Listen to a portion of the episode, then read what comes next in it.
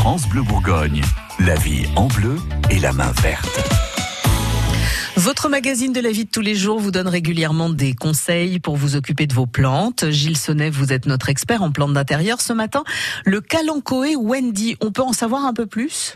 Mais en fait, euh, c'est une, pas une découverte, parce que c'est une plante qui existe depuis longtemps. Mais tout le monde connaît les calanchoés. Les calanchoés, c'est une plante euh, grasse, semi-grasse, qui demande très peu d'entretien et qui a une fleur un peu étoilée, euh, qu'on trouve en fleur double ou en fleur simple, dans les couleurs du blanc, du jaune, du rouge, de l'orange. Enfin, il y a vraiment toute la palette de couleurs possibles. Et le calanchoé Wendy, d'après moi, c'est le plus élégant, le plus intéressant. Ça n'a rien à voir au niveau de la floraison. C'est exactement le même entretien. C'est une plante facile qu'on peut avoir à la maison. On est en plein dans la période de floraison euh, normale de ce calanchoé.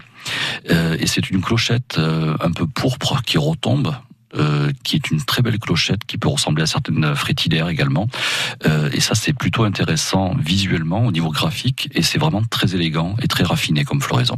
Vous dites c'est facile à entretenir, c'est-à-dire ça, ça va être quoi l'entretien de cette plante-là? Un arrosage tous les 10 à 15 jours ah oui, ça va.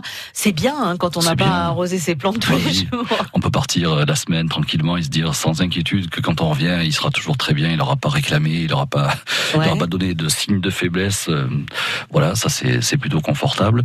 Euh, pas de taille particulière, ça reste de la plante d'appartement. Donc on garde à l'intérieur, on ne met pas à l'extérieur pour éviter d'un côté les brûlures et de l'autre côté le froid, selon l'été ou l'hiver. éviter aussi le vent qui peut abîmer et les oiseaux, etc., les insectes qui peuvent se poser dessus, qui peuvent abîmer un peu les feuillages qui sont un peu fragiles parce que succulents, donc voilà, ça, casse, etc. Mais le, côté décoratif de cette plante est vraiment intéressant. Tout ce qui est plante euh, d'intérieur et qui fait des fleurs, on ne coupe jamais les fleurs pour les incorporer à un bouquet? On peut toujours couper les fleurs pour les incorporer des bouquets. Pratiquement tout se travaille en bouquet.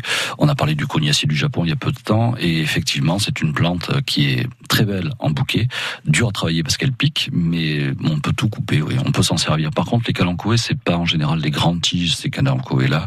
Donc voilà, c'est plus dur à travailler. On peut les piquer dans de la mousse de fleuriste pour en faire des petites compositions. Les conseils de jardinage de Gilles Sonnet sont à retrouver sur francebleu.fr et nous, dans quelques instants, nous allons parler vin. France Bleu Bourgogne.